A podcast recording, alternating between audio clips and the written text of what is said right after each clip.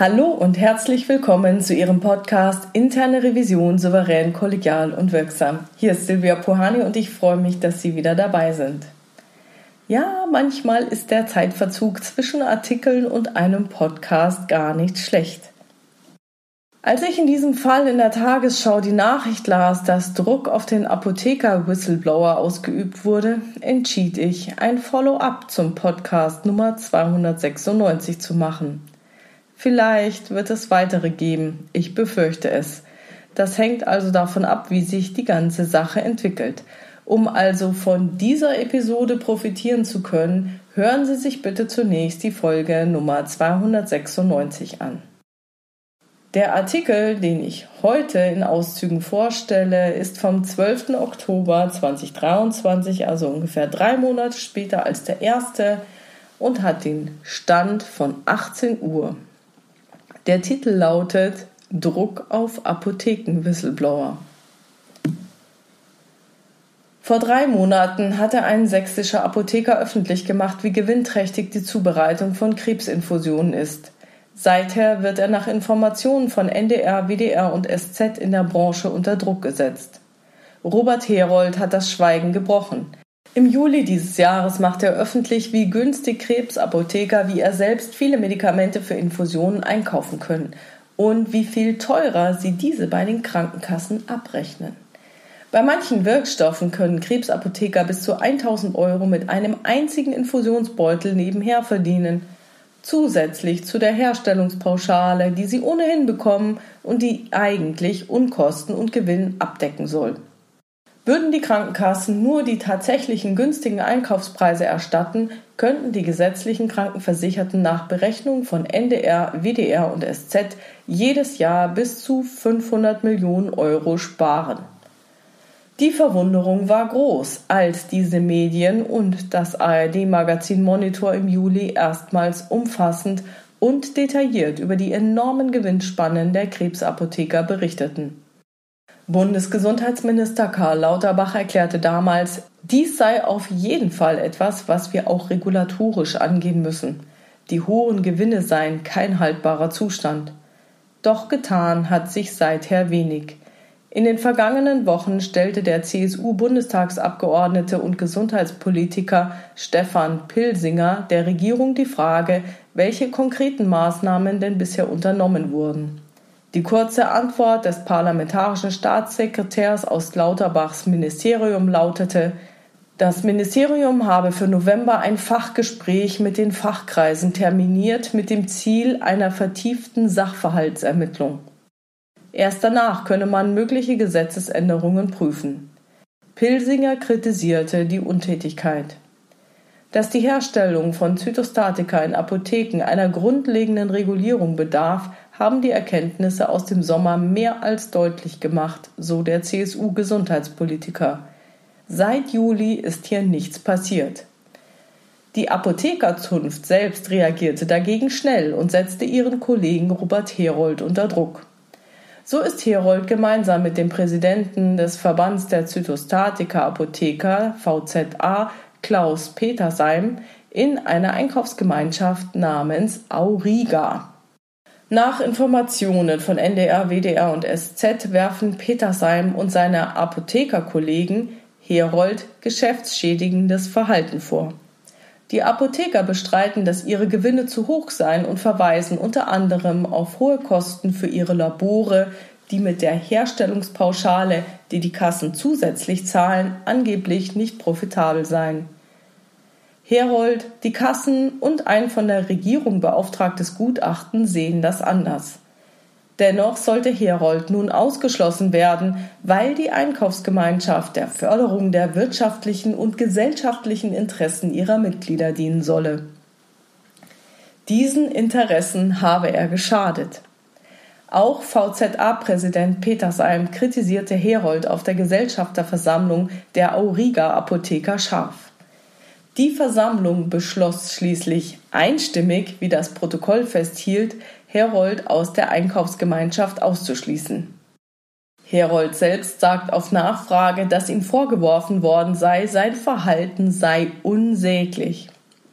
Ich hätte allen Apothekern und dem Vertrauen der Bürger in die onkologische Herstellung geschadet. Das kann ich nicht nachvollziehen.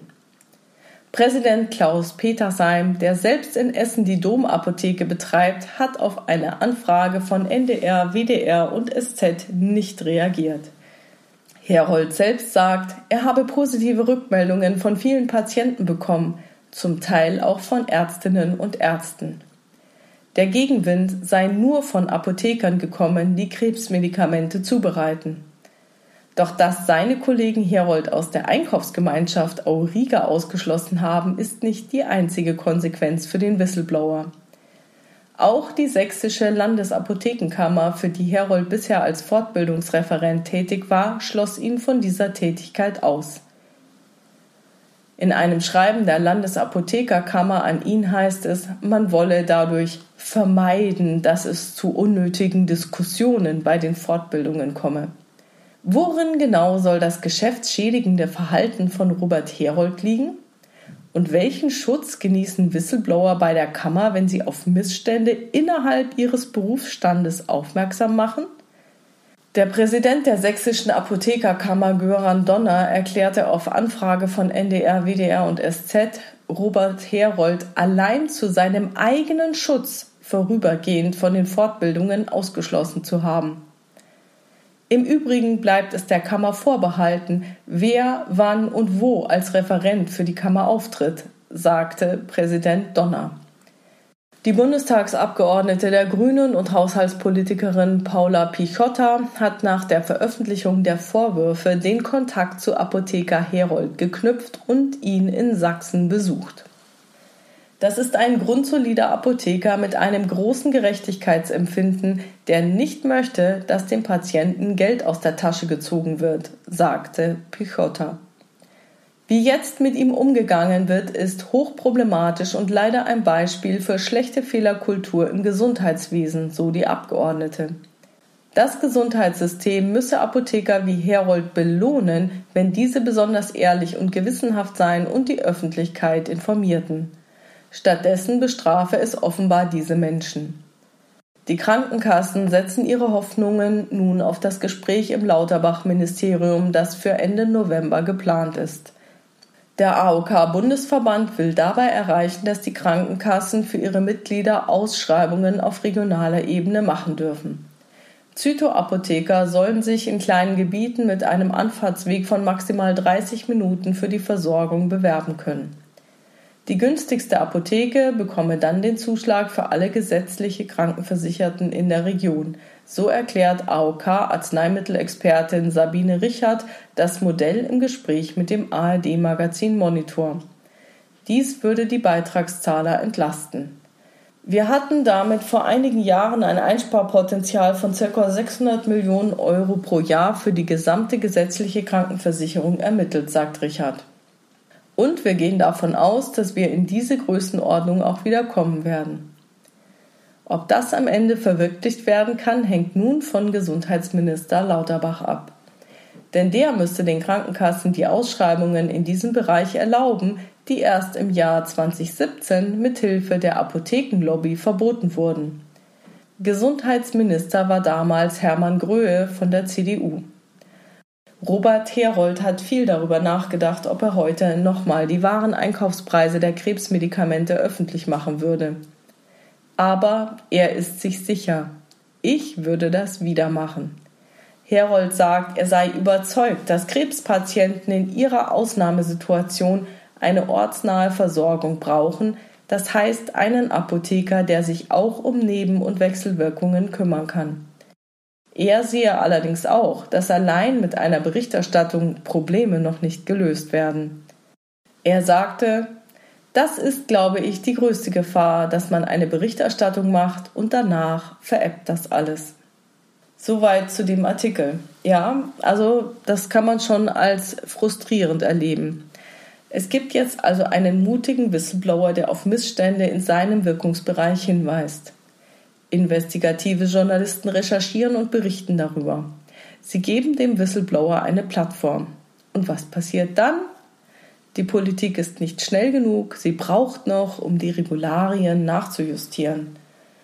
Schließlich scheint es so, als habe sie 2017 einen großen Fehler begangen, als sie den Krankenkassen auf Druck der Apothekerlobby Ausschreibungen in diesem Bereich verboten hat. Aber die Kollegen des Apothekers waren schneller. Der Nestbeschmutzer wird aus der Einkaufsgemeinschaft Auriga ausgeschlossen und darf erstmal keine Fortbildungen für die sächsische Landesapothekerkammer mehr durchführen. So also schützt man die eigenen Kollegen, die auf Missstände hinweisen. Das ist nicht gut für die Kultur. Und inzwischen muss der mutige Apotheker vielleicht sogar um seine Existenz bangen. Zwar sprechen ihm die Patienten Mut zu, aber ich vermute mal, dass sich der Ausschluss aus der Einkaufsgemeinschaft finanziell sehr kritisch auswirken wird.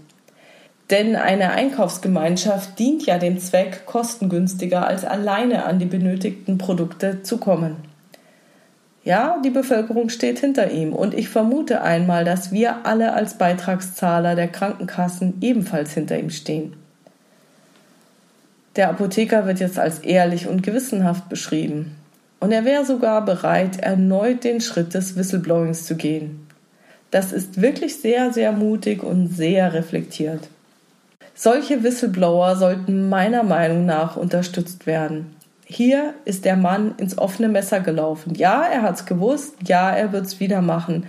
Aber wenn wir wollen, dass es in Zukunft auch Whistleblower gibt, dann müssen diese geschützt werden, auch vor ihren eigenen Leuten oder vielleicht auch gerade vor ihren eigenen Leuten. Wenn Sie dazu Ideen haben, was man machen könnte, dann freue ich mich über Ihre Rückmeldungen. Ja, richtig nachdenklich gemacht hat mich seine letzte Aussage. Er sehe allerdings auch, dass allein mit einer Berichterstattung Probleme noch nicht gelöst werden und dann dieses Zitat, das ist, glaube ich, die größte Gefahr, dass man eine Berichterstattung macht und danach veräppt das alles. Was bedeutet das für die interne Revision? Glauben Sie bloß nicht, dass eine alleinige Berichterstattung irgendwelche Probleme lösen würde. Ja, natürlich ist der Vorstand derjenige, der aktiv werden kann. Das ist so, das ist klar und wenn in Ihren Berichten was drinsteht, was niemand lesen will, das ist dann so. Aber Sie als interne Revisorinnen und Revisoren haben auch die Möglichkeit, die Integrität unternehmerischen Handels, das ethische Verhalten und die wertebasierten Entscheidungen innerhalb Ihres Unternehmens zu diskutieren, das heißt anzusprechen. Sie können Handlungsoptionen aufzeigen. Sie können wertekonformere Entscheidungen mit Ihren Revisionspartnern diskutieren. Ja, und Sie können ansprechen, wenn ein bestimmtes Verhalten im Unternehmen nicht den Unternehmenswerten entspricht. Ich weiß, das ist nicht schön. Ja, das ist nicht einfach. Aber es gehört zu unserer Arbeit dazu. Wir sind die Hofnarren, die hin und wieder Licht ins Dunkel zu bringen haben und den Spiegel vorhalten. Wenn dann der Vorstand entscheidet, er bleibt dabei und unterstützt das bisherige Verhalten, dann ist das so. Aber Sie haben es angesprochen, Sie haben Ihren Job getan. Und wenn Sie eine Maßnahme zu solchen Dingen vereinbaren, dann sorgen Sie außerdem mit einem konsequenten Follow-up dafür, dass Ihre Feststellungen und Maßnahmen nicht untergehen. Ohne der Erledigung der Maßnahmen wird es keine Veränderung geben. Sorgen Sie mit Ihrer Revisionstätigkeit dafür, dass sich die Situation zum Besseren verändert. So, das war's schon wieder für heute. Ich freue mich über Ihre Ideen, Gedanken und Kommentare auf meiner Webpage oder in der LinkedIn-Gruppe Interne Revision souverän, kollegial und wirksam, gerne unter dem Post zu diesem Podcast. Vielen Dank dafür tragen Sie sich gerne für meinen Newsletter auf www.puhani.com ein. Wenn Sie mir schreiben wollen, dann gerne per Mail an info@puhani.com oder Sie nutzen das Kontaktformular auf meiner Webpage. Wenn Sie Ihre Absendemailadresse nicht angeben, ist das Ganze vollkommen anonym, dann kann ich Ihnen aber auch nicht antworten. Wenn Ihnen der Podcast gefällt, erzählen Sie anderen Revisorinnen und Revisorinnen davon und ich freue mich wie immer über Ihre Rückmeldungen. Also bleiben Sie dran und hören Sie gerne wieder rein in Ihren Podcast Interne Revision souverän, kollegial und wirksam. Mein Name ist Silvia Puhani und ich wünsche Ihnen erfolgreiche Prüfungsprozesse.